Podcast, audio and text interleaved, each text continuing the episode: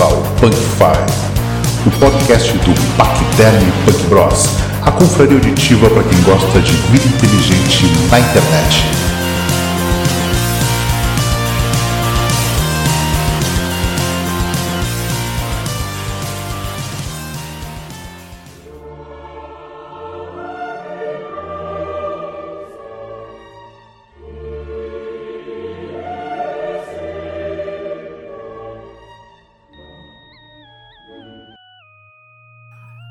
Bem-vindos ao Punk Five.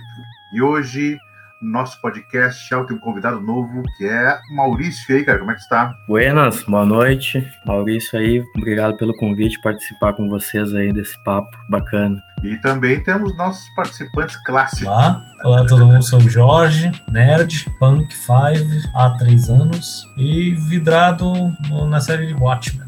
Sou o Lucas e vi a série, gostei bastante e vi o filme, gostei também na época. Li os quadrinhos, adoro, né? E é isso aí, vamos falar um pouco hoje de Watchmen aí. E aqui quem vos fala é Fabrício. E para começar a nossa discussão sobre o, a, os quadrinhos, filme, série, todos os derivados de Watchmen, vou começar então com uma pergunta para o nosso, nosso convidado estreante, novo membro do PACDER. Uh, Maurício, pergunta para ti. Questão cinematográfica, os filmes eles, de, de do Homem-Aranha, do Capitão América, a Marvel que fez, Sim. e a, do, e a do, do, Watchmen. Qual a diferença básica tu vê? A diferença total, né, cara? Eu, eu sou um cara que gosto muito de, do cinema, né? Filmes e tal, séries. Para mim, assim, eu acho que que difere a, a série, ela pega muito em questões sociais, eu acho que bate muito forte na, nisso, né? Na questão social, né? Não só dos Estados Unidos, eu acho, mas aí pega, pega em tudo, né? Tipo, do, eu acho assim que não faz muito pensar, eu, né? Pra, tô falando por mim, que não, não te faz muito pensar, na verdade. Eu acho que o, o, a diferença básica seria essa, né? Eu acho que o Watchman ele não te dá resposta de nada, né? Ele te faz pensar. Então, vou olhar um Capitão América, para mim é uma coisa mais de entretenimento. Né? Tem uma história ali e tal, beleza. Não, não quero entrar aqui em polêmica com DC e Marvel, mas acho que a diferença básica é essa, é um troço que ele não te dá nada pronto, entendeu? Tipo, a série te faz pensar, ela não te dá uma resposta. Acho que é isso. E tu, Jorge, o que que tu, o que que tu acha do... Tu leu o que, os quadrinhos? Tu viu os, a série? Qual a diferença ah, básica do ótimo assisti, Eu assisti os dois filmes com os comentários do Gibbons, com os comentários do diretor. Eu assisti a série que o, o Luke Noob recomendou. Eu, a princípio, estava bem cético sobre a série, né? Não estava curtindo a onda pós-pré futuro, passado, não estava entendendo a linha do tempo. E eu, eu li os comics, os primeiros lá da série de 86. Eu lembro que eu, eu tive branco e preto os, os quadrinhos. Não sei por que eles saíram em tons de branco e preto, uma espécie de.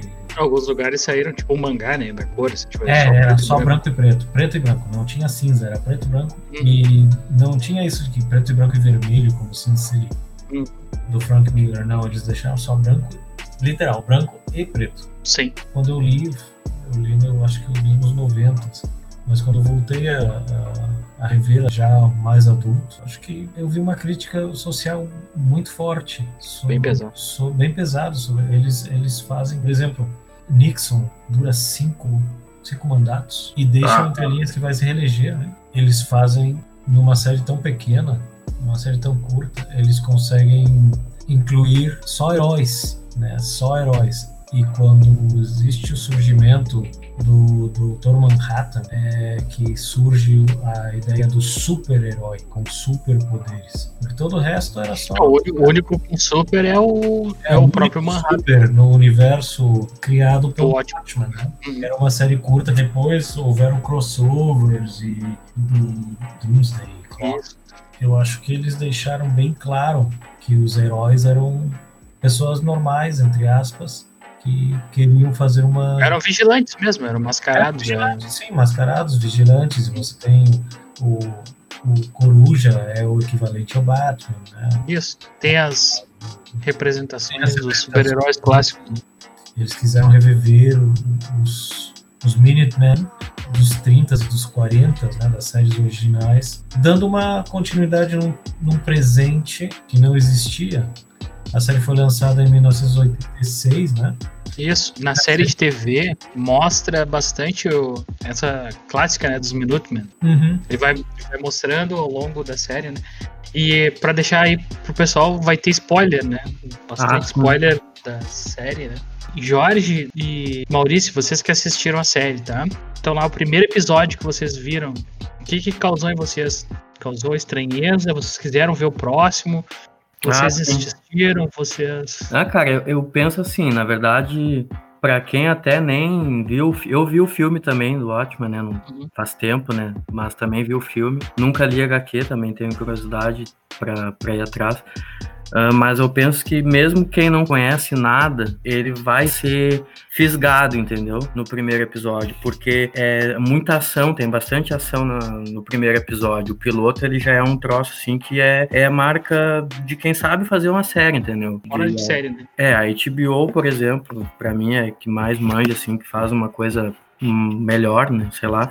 E que dá continuidade nos projetos também, que não termina. Mas eu penso que é isso, tipo, é um thriller de ação, assim, que tu fica, quero saber o que vai acontecer depois disso aqui, entendeu? Eu, eu pensei nisso até, eu antes, anotei aqui algumas coisas e anotei exatamente isso, que, que a série pega mesmo quem não conhece, porque Claro, aí depois vão, vai acontecer coisas nas, durante a série que tu fica meio, né, o que que tá acontecendo. Sim. Mas, tipo, eu acompanhei a série, até assinei o HBO Go na época para ter acesso aos extras, né, uhum. no aplicativo e também escutei podcast, cara. Tipo, ah, eu não, ah, não entendi tal coisa, o que que é isso? Ia lá e escutava o podcast do tal episódio para ver qual era a referência, porque quando a gente tá olhando uma série, eu olhei olhei a série quando ela tava rolando, entendeu? Então eu esperava vir o próximo episódio. Diferente de agora, a série tá disponível. Então tu consegue ver a série pausando, tu vai, né, prestando atenção nos detalhes. É diferente. E tu também não tem mais aquela expectativa. Porque quando tu tá olhando a série, tu fica ah, a gente conversava bastante, né, uhum. na época. Você, bah, tu viu o que, é que aconteceu aí, pô, só no Sim. domingo pra saber, entendeu? Pega os pequenos detalhes, vai, vai atrás e pega as dicas que aparecem. Isso, tipo, assistindo a série de novo, a, algumas coisas a gente conversou também, compartilhar aqui, percebi outras coisas, sabe? Por exemplo, o, o quão a música é importante na série também. Só que, tipo, não é todo mundo que vai escutar a música na série. Eu uso aqui um app, o Shazam, Tipo, às vezes eu não sei que música que é, entendeu? Eu não conheço tudo. Então eu coloco ali para ver qual som que é. E, e muitas vezes, para não dizer quase todas, as músicas que estão tocando de fundo, ou as músicas que encerram um episódio, que iniciam um episódio, elas estão inseridas no contexto do negócio, entendeu? Do episódio. Então é muita coisa. Então, se, se a pessoa quer olhar por olhar, vai olhar, mas tu, tipo, tu quiser ir mais a fundo. Quem gosta, né? Quem gosta, que tem curiosidade para para ver esse tipo de coisa, entendeu? De música, vai, opa, vai procurar o som, vai ver a letra. Se a pessoa conhece, né, manja do inglês, vai, vai saber ali na hora, mas tipo, eu não conheço, não manjo muito, então preciso de tradução às vezes. Então, bah, essa música, daí eu vou lá e vejo a tradução. E aí vejo a cena. A música às vezes entrega um negócio. Tem uma, uma cena aqui, tu falou que vai ter spoiler, não tem como não, não ser diferente, né? Tem um, senador Kane lá e tal, o cara, né? E tem uma, a música que dá a introdução antes do cara entrar na cena se chama Mongoloid, de uma banda chamada Devo. A música já entrega o que o cara é na série, entendeu? É, é aquele, ele é um mongoloide. É isso aí. E tu vai ver a tradução da letra, né? Vai ver a letra, não a tradução, mas vai ver o que, que a letra fala. E é exatamente o personagem do cara, entendeu? É um babaca, é um idiota, que daí, enfim, faz um monte de coisa na série que a gente, não sei se a gente vai entrar em detalhe aqui, mas é, eu sou um cara apaixonado por música, então eu presto bastante atenção nisso na série, entendeu? Na trilha sonora. Tem uns caras do Nine Nails também, que eles fizeram isso, uma, uma parte, né? E até mesmo sem ter letra, o título da música entrega o que tá acontecendo. Tava olhando a série de novo durante a semana para aclarar a cabeça, porque não olhei de novo depois, né? Do final dela. E tem uma cena que a Angela, que é uma das principais, a Sister Knight, né? E, e ela tá escondendo um negócio.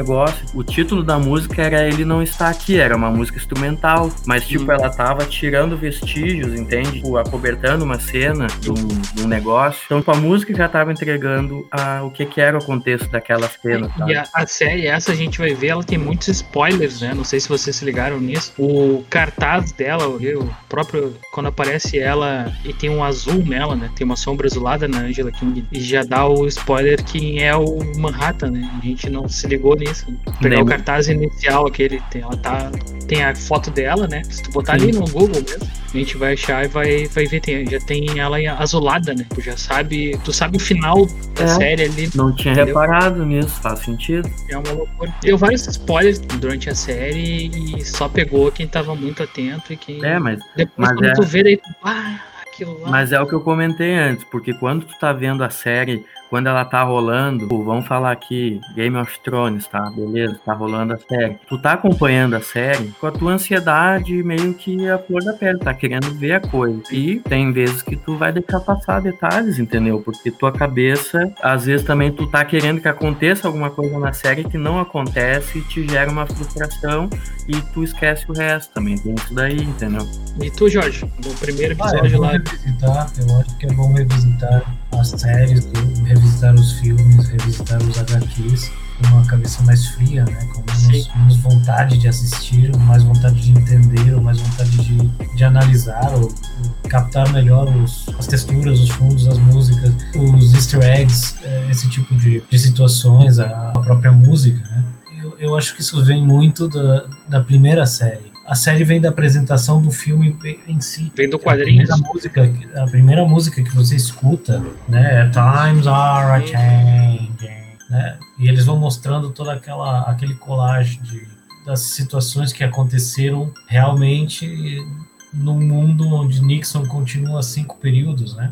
Onde surge o Dr. Manhattan, e de todo jeito é Times Are Changing. Depois você tem Sounds of Silence na música do filme. Então, a primeira impressão que eu tive com a primeira cena, que é o xerife africano descendente, né, no filme mudo, naquele cinema, não, Sim. não sei se é, é, dupla, é, era um cinema, era um cinema. Era um Tinham cinema, dois cinemas. Primeiro, o primeiro e a mãe do, do nosso protagonista de toda a série, né, o que inicia, o primeiro vigilante, Sim. The Hooded, the Justice. The Justice, with the Hooded Vigilante, que é o nome que ele que se lhe dá pelos pela força polícia, né? Aí você marca o, o, começo de uma história que não está bem definida no, no HQ, só se você lia a parte final, onde Hollis Ellis é, falava de Under the Hood, que é debaixo da, do capuz, né? Debaixo da máscara que é o livro que aparece publicado, que, que ele publica, aquele livro. HQ, né? É, dentro do HQ. Isso, na HQ. Dentro do HQ ele, ele publica um livro. Isso, isso. Né? Mas o quadrinho, o HQ, tinha nas páginas finais como se fossem cinco ou seis páginas do livro. Isso, isso. Ele traz o livro dentro dos. É, eles fizeram uma espécie de produção. Tá, já fala tudo. E, ah, eu não, gostei. Eu vi a primeira, é, o primeiro capítulo. Te prendeu, no caso, o primeiro, Sim, vale a pena eu ver. Achava, eu continuava dizendo, essa não é uma história dos Watchmen. Essa é uma. Ela, ela é pós-Watchmen. É uma prequela. Ela. a série, a série na real ela se passa 30 anos, né, depois do, depois. do E o que é legal ali é que tem muita, muita coisa da história americana, né, dentro da, é, da série, né? Não, é, uma coisa também que acontece ali, o Jorge falou do, do, do, cinema lá, da cena do cinema, né? Aquilo ali também chamou, me chamou bastante atenção. Tu é então um historiador, tu sabe também da, do que aconteceu em Tulsa mesmo, né? Isso. né? Do, lógico que na série eu até vi os créditos um pouco depois tal. Lógico, né? Os caras aconteceu um negócio, né? Que foi complicado, que foi um massacre, né? Do povo negro. É, mas, mas na série dão uma coisa a mais, assim, uns, né? Fica um, um troço meio de guerra, assim, né? Meio sinistro até tu pensar que aquilo ali aconteceu de verdade. Só que na cena da abertura do, do cinema, do cara, tem um cara que vem a cavalo, vem o xerife lá e tal, né? Vamos falar aqui um pouco da série. E, e é um xerife negro, Uhum. entendeu? E aí ele pega lá o cara que tá, que é corrupto lá e tal, na, na, na vila, né? E quando ele faz o discurso dele, vira a câmera, né, para um outro take e tem pessoas brancas, crianças brancas, só tem branco na plateia aplaudindo o cara, Uhum. Sabe? E aí depois vai para um outro lance da série, daí vem um massacre, Isso, de- né, é- já vem esse- a história tudo lá no cinema. Só que tipo esse esse lance que acontece antes, tipo é, é louco, entendeu? Aí quando vê a, a mãe do cara lá tá tocando piano, né, e tal, daí Sim. explode o cinema e narra, né, o- tudo o que acontece, que nem o Jorge falou ali do protagonista, de um dos protagonistas da série contam a história dele, né? Que num episódio que pra mim é o melhor, que é o o episódio em preto e branco, aquele que eu me esqueci o nome, conta a história do, do Will Reeves, né? Que é o, o gurizinho que tá no cinema olhando o xerife, né? Que tá na tela lá e tal, que pra ele, ele olha aquilo É o herói como, dele. como é o herói dele, porque ele como criança negra, E isso aí tá acontecendo não 30 anos depois da história. Isso aí é 1920, 21, por aí, né? é 21, ó, Vigilante. 21, né? E- Quando e- acontece o incêndio de. quando de- acontece o incidente em Tulsa. Tá, eu eu gostaria só de remarcar o paralelismo que eles dão com a história de Batman. Ó, os dois perdem os pais, perdem tudo na saída de um cinema, onde estão vendo um herói, um herói que é incólume. O Bruce Wayne tá vendo a máscara do Zorro e o, o Reeves está vendo o, o xerife, mas só isso, né? Na saída do cinema acontece que o nosso, o nosso herói perde os pais. Sim. E ele vê isso acontecer. Uma coisa interessante da série, pra chamar. para continuar na série, depois a gente vai pro, pros quadrinhos, pro filme, enfim. Mas na série, uma coisa interessante que chama a atenção ali, ele inverte a lógica do que a gente tá acostumado em ver nos filmes, né? O policial é, um, é uma pessoa negra, né? O cara que tá lá é um branco, o bandido lá, que tá no carro, que tá sendo parado pela polícia.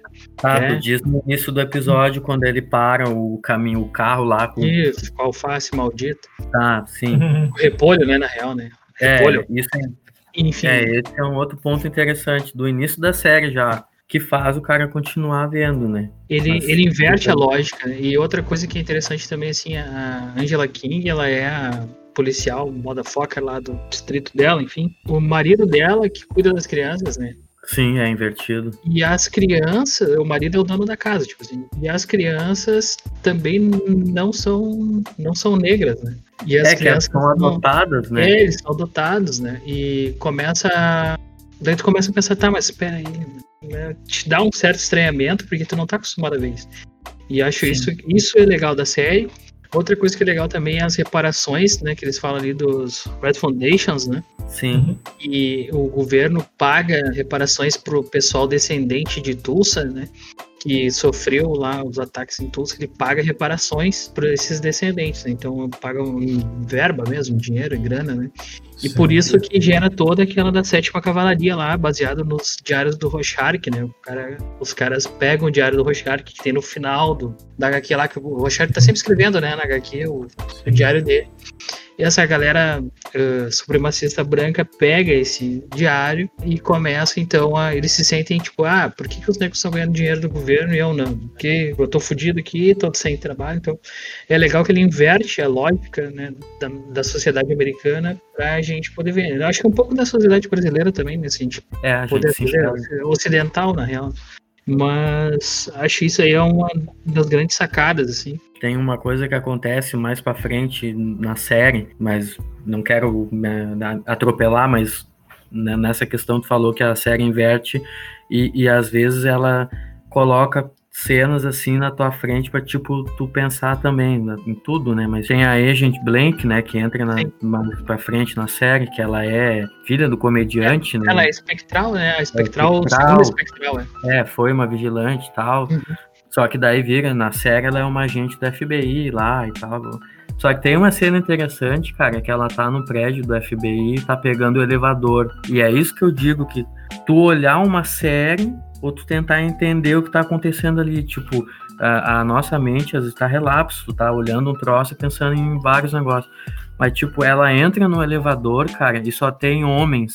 Uhum. E ela é a única mulher. A cena assim, a câmera enquadra nela e aquela coisa, os homens ficam atrás. Aquilo ali também é, tu, é, um, é um lance que tu, pô, tem, um, tem alguma coisa aqui nessa cena, sabe? Tem uma representatividade aqui. Não, não tá colocado ali só por acaso. É, a série nada é por acaso, né? Ah, dos pequenos detalhes desde do, do ovo lá, da cena do Sim. ovo, da cena do. O... É, esse, esse, lance do ovo é interessante, que tem uma cena que eu acho que é que. Eu não, não quero atropelar aqui, né? Vocês vão dando aí o ritmo. Mas o, tem uma música do Beast Boys chamada Eggman. Uhum. E é muito engraçado que tem um, um episódio que acho que o Will Reeves, né? Um, um dos nossos protagonistas, esse, né? Já, já tá velho e tal, acaba encontrando lá a Angela, né? E aí, enfim, a série é engraçada que termina com, com essa música, né? O cara vai fritar um ovo lá. Também tem a referência ao comediante Isso. na série, que quando a Angela. Uh, para quem não viu a série e não se importa com spoiler, né? A gente tá aqui conversando, mas Uh, teve um, é, teve um evento né, chamado Noite Branca e tal, que, que, os supremacistas aí que o Lucas comentou que se apoderaram da máscara do Rorschach e tal. Teve uma noite lá que eles resolveram atacar os policiais, enfim. Isso a gente pode deixar de lado aqui para falar depois sobre essa noite também. Mas. É, há, um, há um ataque da, dessas supremacistas brancos, né, à polícia, né? E a partir Isso. daí eles começam a usar máscaras, né? Exatamente. A polícia se esconde, então. Então não é mais o bandido que usa máscara. Quem usa máscara agora é a polícia. É quem tem é que, que te defender. Tá... É o ato de defesa policial, é o nome do negócio. Que eles dão um termo técnico, é esse o nome. Ah, ato de sacar a arma, né? Tem que pedir permissão. Tem que pedir pra... permissão. Mas a, e outra coisa que também a série te faz assim, tipo, tu olha os policiais, tu não vê que eles são bonzinhos também, entende? Acontece uns negócios que tu fica, bom, os caras não são os bonzinhos também. Mas o, o, lance do comediante, só pra não perder o raciocínio, a Ângela, ela é professora, virou professora, mas ela é. continua sendo policial, né? No, no, na noite, vamos dizer assim, aquilo né? Não era uma, eu não vi ela como professora, aquilo ali não era com ela sendo convidada. Assim, ela, tipo, aquelas coisas tipo, de... ela tava dando uma aula de como fazer um cup cupcake, um cookie, é, sei lá, um troço assim. Ela tem uma padaria, né? Isso. Teria uma padaria de fachada, mas na verdade a padaria dela, né? Nem tinha aberto ainda, é isso, exatamente, me corrigiu. Ela estava dando, participando de um. Eu achei aquelas aulas que eles gostam de. Ah, chama a mãe para mostrar os talentos. É, pra fazer um rango e tal. E aí, enfim, para não alongar muito nessa história, ela só quebra os ovos assim na, na tigela. E aí a câmera tá embaixo da tigela, né? E, e forma o sorriso do, do comediante. Smile, né? Isso. Que ele usava o bottom. Uma coisa que é legal também da gente, de gente falar, assim, não sei. Uh, como o Fabrício não viu a série, ele ouvindo assim, ele fica meio perdido, acho. Mas coisas que a gente pode, pode mencionar. O, o Manhattan, ele tá na série, tá? O Manhattan, Sim. ele tá na série, ele esqueceu, ele por gosto, ele ficou em formato de um humano e esqueceu. Implantaram o. Bind. Mind. fez um, isso, fez um sistema para ele esquecer. Ele esqueceu e ficou no, no formato de humano, tá? Então ele quer viver a vida de humano, ele não quer mais aquela vida dele de sempre, quer ter uma, uma mulher, cuidar dos filhos e tal. E o que acontece? A diferença brutal dele na série pros quadrinhos é essa, é que ele não quer mais ser o Manhattan, ele cagou pro Manhattan, mas ele quer viver o amor dele, quer viver a, uma vida de humano que ele tinha antes de ser o Manhattan que nos quadrinhos a gente vê ele diferente. Daí então, Fabrício, eu vou perguntar para ti, mas hoje a gente fugindo um pouco do, do clássico, hum. mas tu achas que o Manhattan do quadrinho ele tá mais para ser um super-herói ou ele é um super vilão? Bom, é, só lembrando, né, eu não, como eu não vi a série, eu vi, eu li os quadrinhos e, e vi o filme posteriormente, né? É, o, ah, filme, bem dizer, é o, resumo dos quadrinhos. Né? É, é o resumo dos quadrinhos adaptado, né? Isso. O Manhattan, ele, né, nos quadrinhos, ele, Isso, ele, coloca, nos quadrinhos ele é colocado, se tu vai ler o quadrinho, ele é colocado acima do bem e do mal, né? Hum. Na verdade, ele é colocado num patamar de existência. Ele é Deus. Tá? É Deus, onipresente. É, ele tá num patamar de existência onde ele, se ele mata ou não mata, ele, ele é tão acima disso tudo que não dá pra dizer que o cara é mal, o cara é bom que o cara é até. Mesma coisa que tu tá caminhando e esbarrar, pisar numa formiga sem querer, ou matar as formigas da tua casa, assim, que tá, tá te atrapalhando. Ou seja, como é, que tu, como é que tu vai exigir remorso de uma pessoa que tá em outro patamar outro. de existência? Nenhum nem outro, né? Porque ele tá num outro patamar de existência. Então, como é que descobre aquela parte ali que. Eu, lembra, não sei se vocês lembram que ele tá sendo entrevistado logo, acho que no terceiro livro, ele tá sendo entrevistado pela, pela plateia. Isso. E tem um repórter que fala para ele, né? Bah, olha só, fulano de tal, né, tá com câncer. Né? Isso. Lá, o, outro fulano ficou com câncer, né? A, a mulher que andava lá câncer. Todo mundo que tá perto de ti tá com câncer, né? O Moloch também fica, né? Uhum. O Moloch fica ele, tem, ele visita o Moloch várias vezes. E então as pessoas que estão perto dele estão com câncer. Tu acha que isso afeta um pouco a, a psique dele? Por isso que ele vai para Marte lá e fica isolado esse grande tempo? Não, eu acho que ali foi, foi o final da humanidade dele, entendeu? Ele teve, ele, teve, ele ficou, ele deu aquela... É ali que ele perdeu a humanidade dele, né? Ou, ou, seja, ele, se ele ficou preocupado, ele viu que ele ficou estressado com negócio, né? Com aquele negócio de, de, culpa, né? Quando ele vai para Marte, ele se exime da culpa. Ou seja, ele, ele cresce tanto que, na verdade, é tudo que tem algumas falhas de roteiro, né? Podia ter averiguado isso instantaneamente se ele, se ele usasse os poderes dele de fato, né? É, na teoria, ele, ele tá sempre presente em todos os lugares. É, então, na verdade, é esse. Um, tem, sempre tem. Sempre, sempre quando eu, o troço é escrito por um roteirista só, né? Geralmente abre uns furinhos de roteiro, assim, e esse é um, cara, poderia ter verificado. Na série, cara, é legal que ele consegue, né, Maurício, não sei se o Jorge também, que ele consegue ver toda a linha temporal dele, tipo, ah, vou existir daqui até aqui, aqui eu vou morrer, aqui vai surgir tal, vou conhecer tal, em tal momento vai acontecer isso, Sim. entre outras coisas. A premissa no, no quadrinho e a premissa no filme é essa, que o Adrian Bay uhum. consegue fazer um bloqueador para essa, pra essa vista que ele tem, então ele só pode ver o passado e parte do presente, mas ele já não consegue assistir o futuro. Ah, e eu discordo com, diametralmente do Poadex. Poadex. O cara ganha, ele volta a ser humano, por isso ele diz: Eu estou matando as pessoas que estão perto de mim. Eu vou para o lugar mais longe que eu posso e eu vou pagar minhas culpas aqui. Ninguém vai ficar com câncer e foda-se. Ah, ninguém com câncer, eu já não volto a ser a causa do câncer, não volto a pisar nas formigas, não volto a mijar nas plantas, nas rosas, e eu vou me torturar com a coisa que me torturou desde o princípio, um relógio gigante. O relógio, esse essa cidade, a citadela do tempo, a citadela de cristal, eu acho que é uma analogia a que ele teve que lidar com o tempo toda a vida dele. Sim. E todos os humanos têm que viver com o tempo que está O tempo acabando. é um peso. É, para nós é assim, né? E ele, como ser superior, totalmente é, atemporal, ele precisa esse cálice para se, se flagelar ele, mentalmente. Ele enxerga o tempo diferente da gente. E ele, ele fez, não... principalmente, precisamente, ele fez um relógio. A analogia do átomo de hidrogênio, né? Uhum. Mas que é, parece que é um relógio que tem um ponteiro à meia-noite, que é quando ele é destruído naquela máquina. Isso. Não é desfeito naquela máquina ele como é morto, sei lá, é.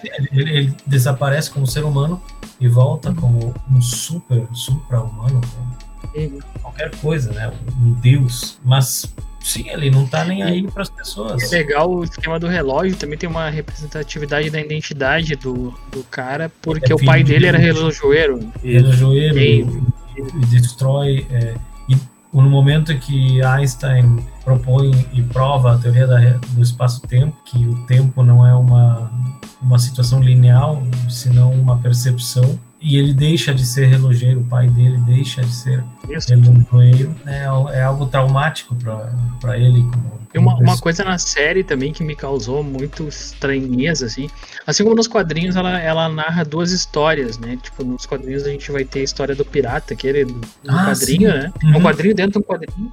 E na série a gente vai ter a história do Adrian Veidt, né? Então, é, ele lá na Lua, que a gente não sabe onde é que é, né? A Lua de Sim. Marte, enfim.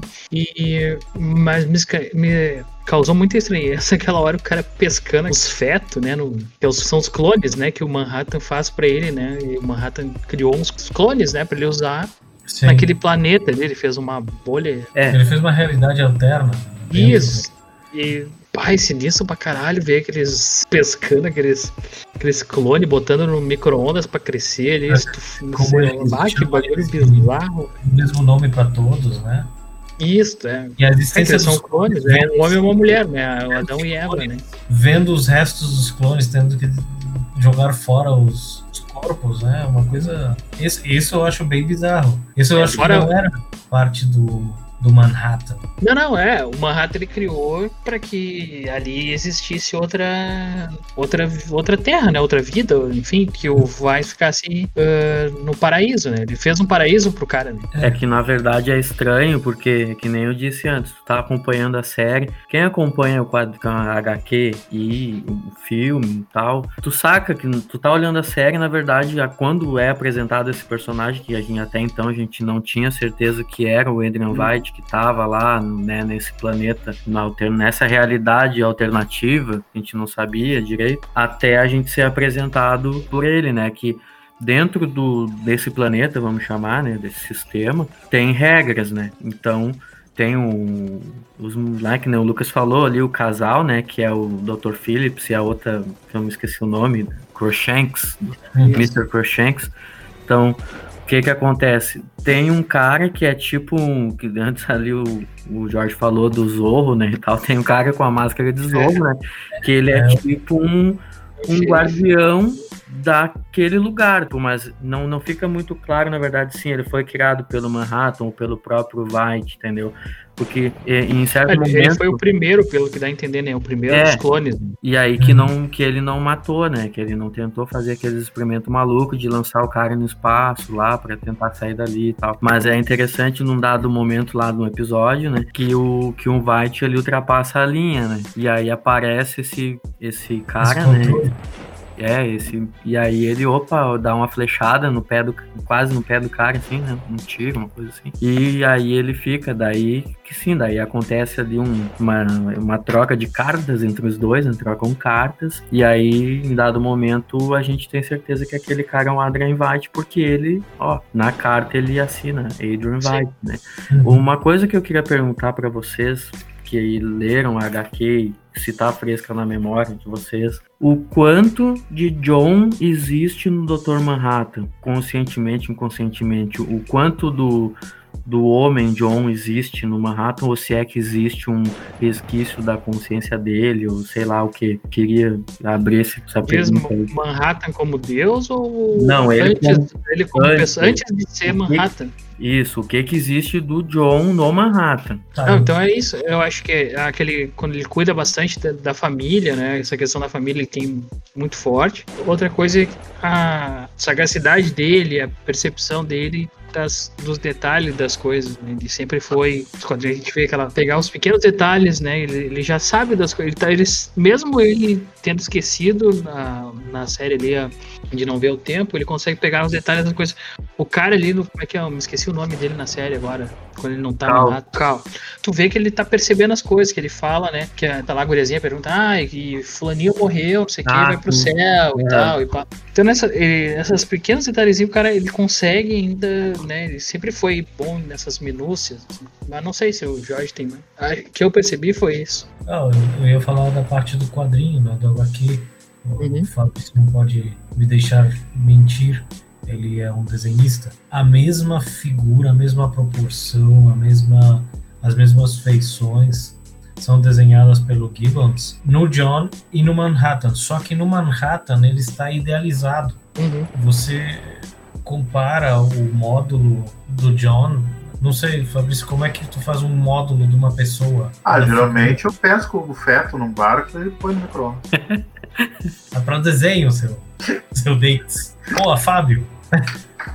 Ah, tava faz- desenhando agora, tava desenhando agora. Olha o que eu desenhei enquanto vocês falavam, aí eu que não tinha nada a ver. Bah, ó É, mas para desenhar a proporção dos ombros, por exemplo, da, da altura do, do torso. Qual a técnica tu usa para a longitude dos, dos braços? Eu acho que o Manhattan, quando ele se arma, quando ele se, se reconstrói, ele se faz um, um módulo do John, que você dá para ver nos quadrinhos comparar. Um módulo, mas um, é um módulo hercúleo, não sei como dizer, de Hércules. Sim, ele fica a proporção de herói, na verdade. A proporção heróica, sim, exatamente. A, a, o largo dos ombros dele. O famoso, fam, famoso sete cabeças. Esse, aí tá aí. Esse é o que? Você sabe muito mais do que eu. Então, na hora de ver o quadrinho, eu acho que a base do Dr. Manhattan é o John, mas é um John aperfeiçoado. É, é formato de super-herói, sete cabeças, alto.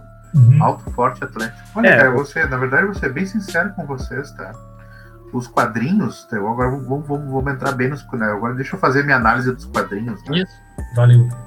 Uh, os quadrinhos do Watchmen o que, o que me chama a atenção dele, o que diferencia o Watchman dos outros quadrinhos é, primeiro, ele, ele claramente é uma, uma versão do, da DC, do, universo DC, né? É um paralelo do universo DC, né? Um representa o Superman, outro representa né, o Batman, Mulher Maravilha. O cara, claro que eles não têm seus poderes. O que o cara fez? O cara pegou a época de ouro dos quadrinhos e ele humanizou isso, né? Ele foi primeiro, um dos primeiros, pelo menos, a fazer os heróis serem os caras escrotos, né? Por isso que é uma coisa que chama bastante atenção, né? de ser, de transformar eles em humanos escrotos, humanos. E a narrativa dele também. Isso, isso. Na real, acho que, acho que não é nem humanos escrotos, acho que é humano humano, né? Que isso, é, é cara, a capacidade de ser escroto, né? O R que faz ele pegou, pega os heróis da década, na década de 50, os heróis eram perfeitos, né? Eles eram deuses gregos, né? Eles eram, eles eram perfeitos, escoteiros, né? Ajuda, tiravam galho da árvore, né? Ajudavam a velhinha a atravessar a rua, essas coisas assim. E no ótimo ele mostra justamente nessa mesma época um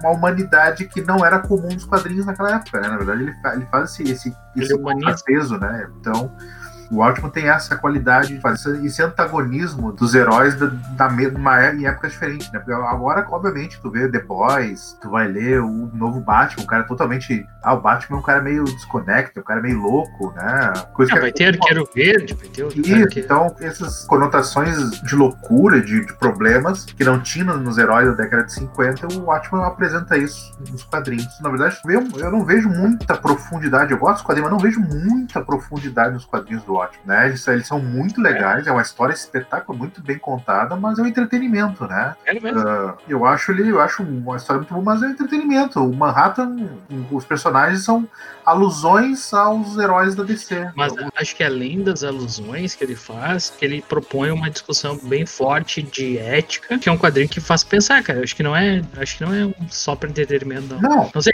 eu vejo diferente. Não, Ainda mais ele é um quadrinho ele apresenta para a humanidade o peso que seria ter super-heróis na Terra, né? Eu acho que ele vai além do entretenimento porque ele te propõe outras coisas, né? Por exemplo, aquele, aquelas páginas que vem, que tem do sob capuz na, no quadrinho, né? Que é as, as páginas do livro né? Aquele que o George estava falando. Acho que é uma ideia de pensar o jeito que ele estrutura na, a narrativa, quando a espectral, a segunda ali, tá falando, né? Daquele relacionamento dela, que ele vai narrando, e a história dela vira um memorando, uhum. que ela tá falando e vai se misturando, as coisas vão se misturando, né? Tem uma amálgama de ideias dentro dos quadrinhos. O próprio quadrinho do pirata ali, que agora me esqueci o nome, o navio, não vou lembrar. Também ele tá contando outra história, é outra história, mas é a mesma história dentro, entendeu? Ela tem uma ligação que é um, além do desse quadrinho ser fantástico, ele te faz pensar além dos quadrinhos, porque ele vai te fazer tu pesquisar as coisas. Tu, ah, esse esquema aqui, aquele esquema até de clone lá que o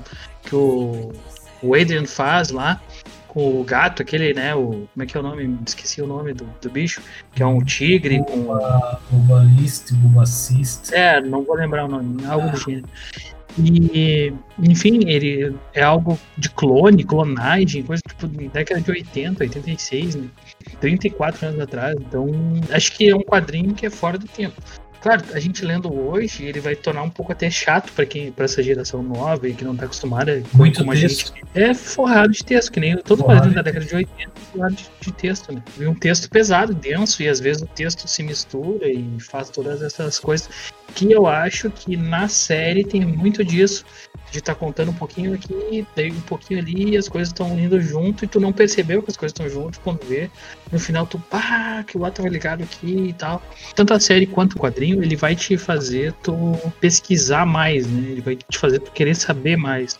Não sei, pelo menos para mim foi assim, de ir atrás de coisas, tipo, ah, eu fui atrás, ah, o que que foi, né, esse incêndio de Tulsa, o que que aconteceu? O mesmo a gente fazendo história, tudo, a gente não viu história americana, a gente não estuda isso profundamente, assim. A gente sabe, tá, teve um massacre de Tulsa e tal, mas detalhes, assim, de que era a segunda maior cidade lá do, de Oklahoma, era né? Wall Street negra, né, a gente chamava. Negra. Lá a galera negra tinha grana, né, os caras cresceram lá, e a primeira lei que é criada lá em Oklahoma, nessa cidade é a lei de segregação racial. Então ela cria um vagão específico para os negros e para os brancos. Então isso aí tudo eu fui atrás pesquisar. Por que, aconteceu isso? Como é que era e tal. Eu acho que é coisa que faz tu ir atrás, enfim, tanto os quadrinhos quanto a série. Já ah, os quadrinhos também que eu li, não sei se vocês leram do, do pré-Watchman lá, né? O antes do Watchman.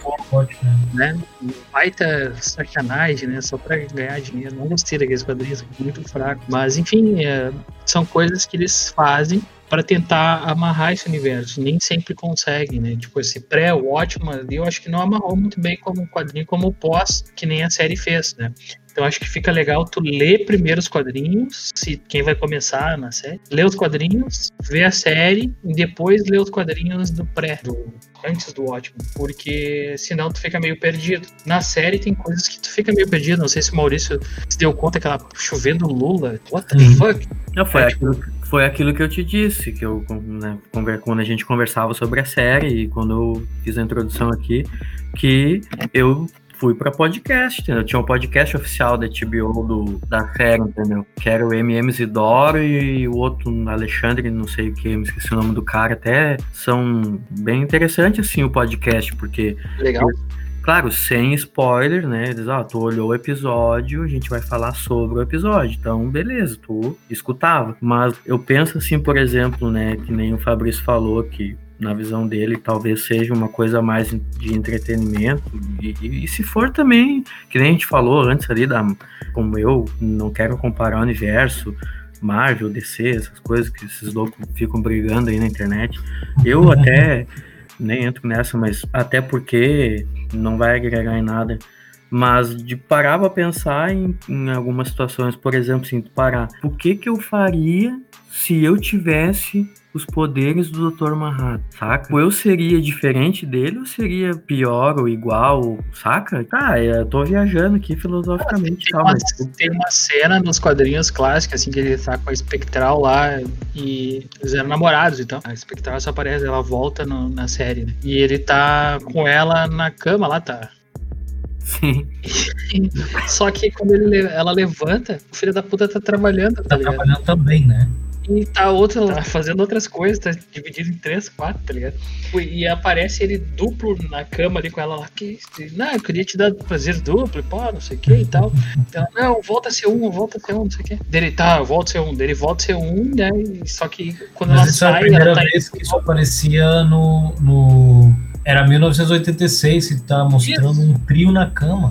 Isso, e quando ele vai, ela vai tomar um café, mas ele, ela não quis, no caso, mas ela vai tomar um café, ela tá o a princípio, trabalhando. Quando ela, ela contou pra ela que ele ela disse o quê? É, né, e, ela mentiu, cara, tinha ficado... É, o cara é múltiplo, né? Então ele mentiu pra ela. Então ela fica puta, separa, vai lá ver o coruja, enfim, outras coisas. E uma, uma pena que eu achei só na série não apareceu o coruja. Não sei se eles estavam guardando pra, pra depois ou se não conseguiram encaixar o cara ali. Eu acho que o coruja merecia. Ele só teve alguns nuances que fosse aparecer e tal.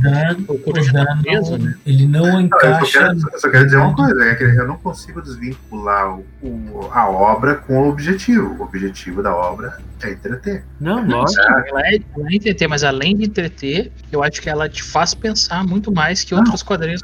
Tudo, tudo, tudo que tu faz, faz, faz, pensa, faz pensar, óbvio. Os quadrinhos convencionais. Mas, ela além. Eles são muito mais é, escatológicos, né? Eles são muito mais coloridos do que história, né? Tem muito, não tem história, que nem, nem esse vestido Conan. Né? Tu vai pegar todos os revestindo Conan, é a mesma coisa. Encontra uma mulher, transa com a mulher, encontra um mago, o mago cria um monstro, ele mata o monstro e come a mulher de novo. Isso. Ou, ele só vai invertendo. Ou ele vai lá, a mulher é o mago, cria um monstro, o monstro é um, uma mulher, come um monstro, mata come um monstro e transa com o mago. Ou seja, ele só vai alternando quem, com quem ele transa, mata e descobre quem é o vilão, né? Sim. Então, claro que o, a história do Watchmen ele tem, ele tem uma profundidade, porque ele tem uma pesquisa histórica em cima, né? Ele Muito tem um grande. conhecimento prévio de intenção em cima dele. O né? que fez também. Sim, exatamente. Quando, quando, quando, quando envolve uma pesquisa histórica, quando envolve uma pesquisa em cima, ou ou intenções, mas é o que é o que torna o Watchman tão especial, né? Mas eu não, não, não tenho essa, essa mania de correr atrás assim, do Watchman. Ah, qual será a intenção do, do Manhattan em ser o do Reparo? Não sei, não. O cara fez porque o cara tinha poder para fazer e deu. É, mas aí é que tá. Cada pessoa vai ver o troço de um jeito, né? Cara? Exato. Ele atinge, dependendo de como atinge. É, é, a obra atinge pessoas de maneira diferente, né? Sim. Essa é a beleza da arte, né? Ele atinge, ele atinge, pessoas de maneira diferente, cada uma de maneira. Uma pessoa acha algo profundo, tem pessoas que acham, tá, é isso aí. Você é acredita quase... que o super-homem não apanhou do Batman? Né? Isso, eu também não, não apanho do Batman. Né?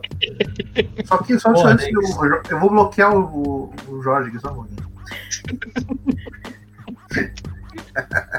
É, daí não tem como, né? Não tem como discutir. É, um, um acha que apanhou, outro eu acho que não apanhou, então, sabe? É, depende muito. Não, mas é, o tri é isso, a gente vê visões diferentes. E eu propus até o, Maurício e vocês, propus esse tema, até por isso. O Maurício não leu os quadrinhos e viu a série, né? E gostou. É, o Maurício não viu a série, leu os quadrinhos. Eu não li a série. O Jorge e eu, a gente leu e viu os dois, né? Então acho ah, que eu é sou bem... fanboy, né? É, eu também. E... Ah, a de fanboys é fanboys. O fanboy do, do Maurício que foi até procurar o, a letra da música. Claro, cara, eu sou maluco, nem da bola, é doideira. Não, mas é isso que é tri, é, é pra mostrar. É que tem pra todo mundo. O, o ótimo, né, ele extrapola, né? É que eu acho série. massa, eu acho massa, assim, e, e, toda a série faz isso, na verdade. Se tu for é. parar pra Desde pensar. Breaking Bad. É, a questão da música, da trilha sonora e tal. Desde ah, Breaking mas... Bad, o tema da música tinha a ver, ou te dava o um spoiler da, da seguinte cena. Ou da cena Umas que fazem melhor que as outras. Não, mas isso agrega realmente ao que? A obra final. Não, tipo, se tu não tiver interesse, tá? Eu olhei a série a primeira vez e também não fui atrás disso, porque porque eu tava, que nem eu falei antes, tava envolvido, tava, a gente fica esperando o próximo episódio. Eu fazia o quê? Terminava a série e ia pro podcast oficial assim que ele era lançado para poder trocar uma ideia, escutar as ideias dos caras e tal. Mas o que vai fazer de diferença aí é da tua experiência de tu entrar no negócio, eu acho, sabe? Se tu tá afim, tá com tempo. Eu, acho, eu acho que ela faz diferença, por exemplo, assim, tu, tu consegue ficar mais sensível a essas coisas, mas te faz pesquisar coisas que tu não sabia sabia, entendeu? Acho que ele mostra Exato. coisas que tu não sabia e tu vai atrás. Ah, não conheço essa música aqui, mas essa música é fuder, eu gostei dessa música. Tipo, pega um filme recente aqui, Baby Driver, acho que é de 2017. Tipo, esse filme, não que a música do vá ter que ver, pesquisar a letra e tal, mas a música, ela tá no filme, saca? Ela, ela dita, é, ela, ela dita a história. Exatamente. Nas cenas, elas têm sincronia com batidas, com riffs de guitarra, com música. Então, se tu olhar Baby Driver, não, não tem como não prestar atenção na música, entendeu? Porque ela é um participante do filme, ela é como se fosse um ator do filme, saca? É, é isso que eu vejo. Mas aí é, que nem eu falei, é doideira da cabeça do cara, né? Ah, a música ali, que nem eu falei, do Eggman, do Beast Boys. Aí, é, não, não só a música, acho que talvez a, a própria fotografia Também Tanto tem isso, enquadramento de cena. Olha, tanto no quadrinho quanto na série, eu acho que se a gente analisar com outros olhos, a gente vai ver que é uma obra de arte fantástica, assim, vai ter close, coisas que tu não saca e depois tu, pá, olha. É, mas pra isso tu também tem que talvez ver mais de uma vez o negócio. Claro, é, não, série, ou um filme também. A tua Perfeito. percepção vai ser diferente. Tu olhar um filme uma vez e olhar ele de novo, entende? É, a história do Rio. Vai Exato. dizer que tu nunca olhou assim, ó, pegou a trilogia do Senhor dos Anéis e olhou assim mais de uma vez, assim, não? Não? Direto? Direto? É, tipo assim, nunca? Agora com 32 Olha minutos. que ele tá se fazendo, ele já viu 10 vezes. Quebrei os caras. Ah, eu tô brincando com vocês, eu tô brincando com vocês. Eu- Ó, Não, só, não, só, pra, só pra você ver, na cena final do Watchmen, a versão normal, a versão estendida que tu quiser, a música que toca no final, quando Adrian White ganhou. Adrian White ganhou, sabe? Foi, é, detonaram 15, ci- é, 15 bombas Dr. Manhattan em 15 cidades do mundo, matando milhões de Milhões, pessoas. É o Requiem de Mozart. Uhum. Mas não é lacrimosa, é de. É, é o, é o terceiro movimento. É Dona, Dona Eis Requiem. Dá-lhes dá-lhes descanso. Mas é, é a cena forte, é, é, a- é o movimento forte da música. Não é a parte, não é a parte melancólica, não é o lamento. É a Nos quadrinhos, quando ele, ele invoca o bicho maldito, esse que mata a galera. Uhum. na série também é representado, né? Eu achei legal isso, os caras mostrarem na série, e que aqu- aquele evento gerou lá o Looking Glass, gerou esses novos personagens que tem tão relacionados tanto com a série quanto nos quadrinhos, né? Outra coisa que eu também achei interessante ele fazer a, a história do Hooded Justice, mostrar que o Hooded Justice era negro, né? Uhum. não era branco. Como a gente achava que ele era branco. Nos quadrinhos a gente acha que ele é branco, porque aparece ele com um branco, né? Só que a gente vê que ele não, ele pinta de branco isso. É. Isso na série também mostra a Regina King lá, a neta do, do Hooded Uhum. Justice, né? Pintando os olhos de preto, né? Tipo, ela, ela é negra e ainda pinta de mais preto pra ficar na, E na acontece, um- sociedade. e acontece na série que tem a série rolando na, na TV de, né? na- no universo da série rola uma série na TV Isso, lá dos, Eu né, acho que isso é uma homenagem aos quadrinhos. isso. É, É, tem um que quadrinho tem rolava no quadrinho, né? Isso. Só que tem Holy Justice que é branco, né? Isso, porque todo mundo acreditava que o cara era branco. Que era branco. Algumas coisas eles amarraram bem na série, que não estavam bem amarradas nos quadrinhos, como isso do o The Just ser negro e. É, Enfim, eu, outra eu acho que coisa isso- seguir. essas, essas, eh, liberdades poéticas respondem mais à atualidade É, eu acho, acho também que é pra chamar atenção e, e de temas, também. de temas que a gente tem preconceito, né, cara? Eu acho que essa série ela veio pra romper essa barreira. Tu olhar assim, tipo, tu te, tu te sente estranho vendo um policial negro parando um, um cara branco, Sim. né? Tu te sente estranho, daí tem que ver. Tu te sente estranho, mas- tá, então alguma coisa tá errada aí, tu tem te que sente ver. Estranho, tu te sente tem que- estranho se tu pertence à cultura americana. É, Isso, pois é.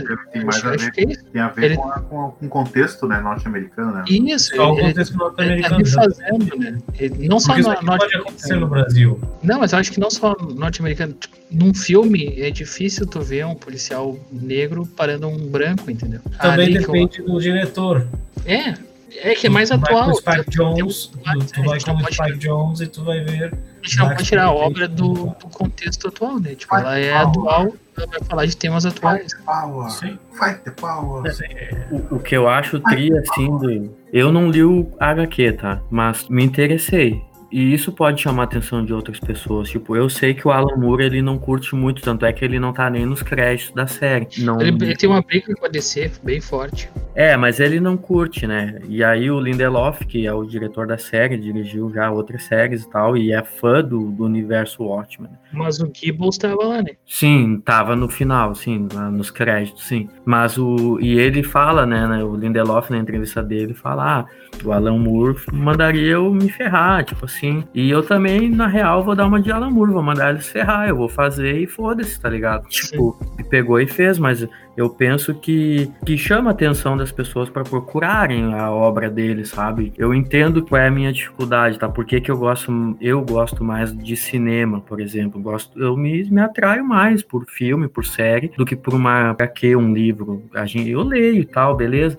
Mas ah, eu me atraio mais por esse tipo de, de arte, entende? Por música, por, por filme. Deveria talvez ler mais, ok? Mas é diferente, entende? Só que eu entendo também, ele, ele escreveu a obra, então ele vai dizer assim, não, não vai ter sentido esse, essa obra aqui foi feita para ler, entende? Para a pessoa imaginar, para a pessoa pensar Sim. com ela mesma, não tem que ter imagem. E, e, também, assim, se a gente for ver friamente, cara, a obra foi em 86, cara. Foi quando eu nasci, tá ligado? Sim, tipo, exatamente, quando eu nasci também. Então, pô, o troço é antigo.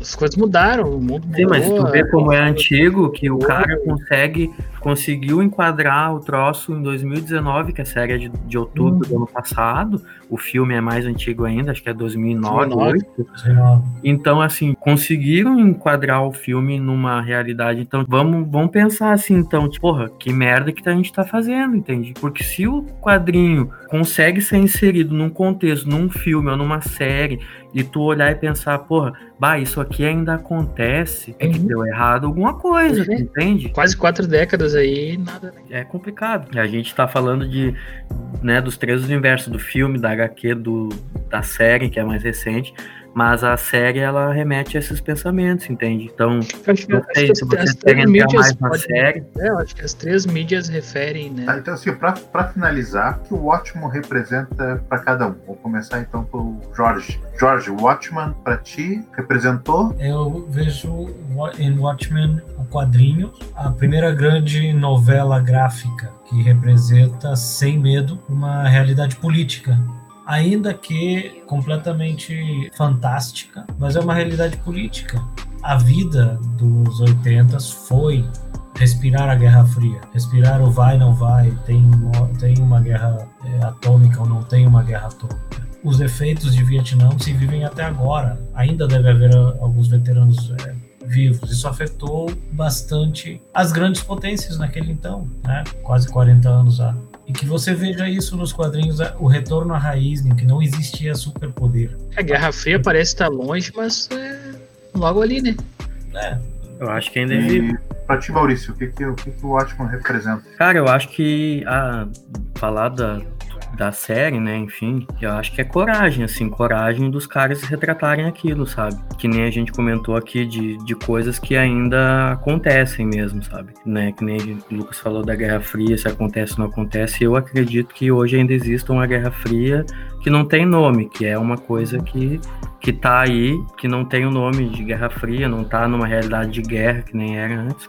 Mas eu classificaria assim, coragem. Os caras tiveram coragem de fazer o negócio e entregaram uma, uma série que também teve um final que, que teve coragem de fazer aquilo. Acho que é isso. Bom, para mim, que só li os quadrinhos, vi um pouquinho do filme, eu me baseio mais nos quadrinhos, né? E para mim os quadrinhos é uma grande história da velha discussão se os fins realmente justificam os meios, que envolve toda a saga, né? É, se realmente os fins justificam os meios, essa discussão, né? Perfeito. E tu, Lucas, o que é o Watchman pra ti? Bom, os quadrinhos para mim foi a primeira HQ adulta, bem dizer, que eu, que eu li. Antes eu tava só Turma da Mônica, Disney, né?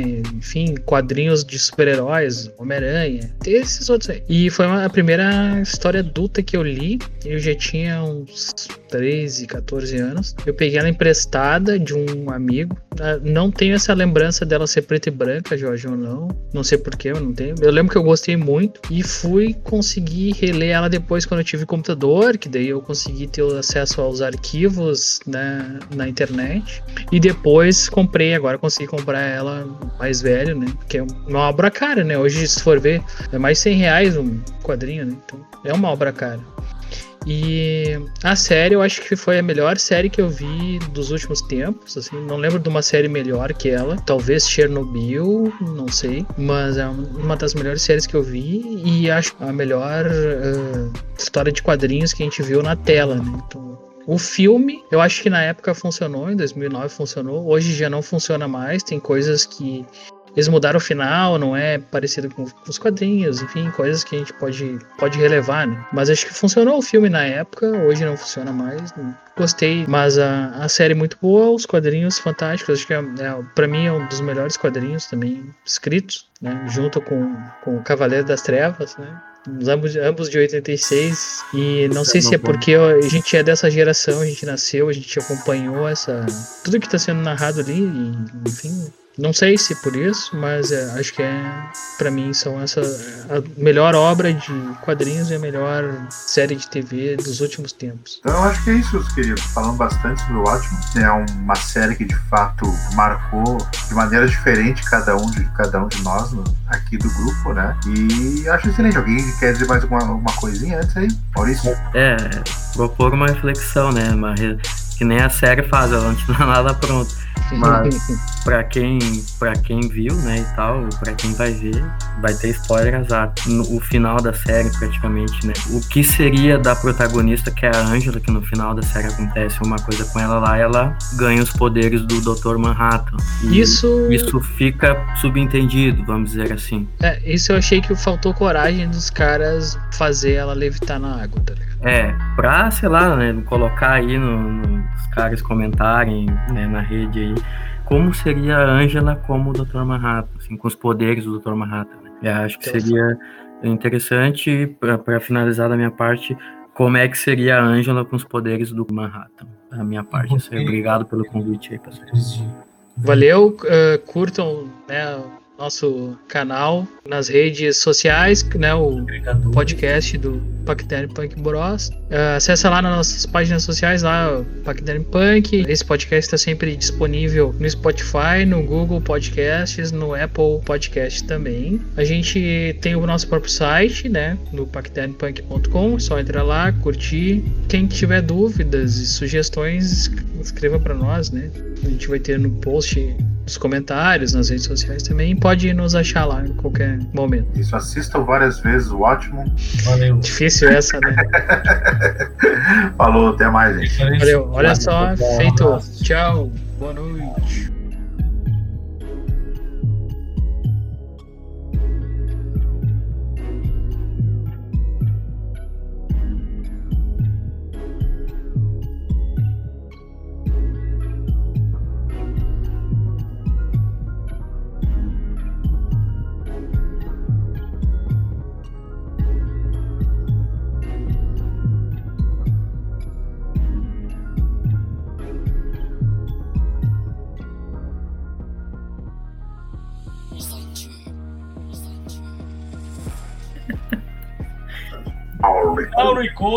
Ele saiu. Saiu sem máscara. A voz do bichinho agora tá da hora. Não, não tem máscara. Não precisa. Now recording. Tá em né, grupo de risco? É uma gripinha. Eu. Histórico de atleta. histórico de atleta, tô de boa. Filho da puta. Não, não, não, vou responder, não, não vou responder, já sei que tu quer. Opa, apareceu aí, Lucas, agora. Aê, joia. Ô, diabo. Ah, o Fabrício invocou a caveira ali e veio já. lá, lá, lá, lá. Isso aí.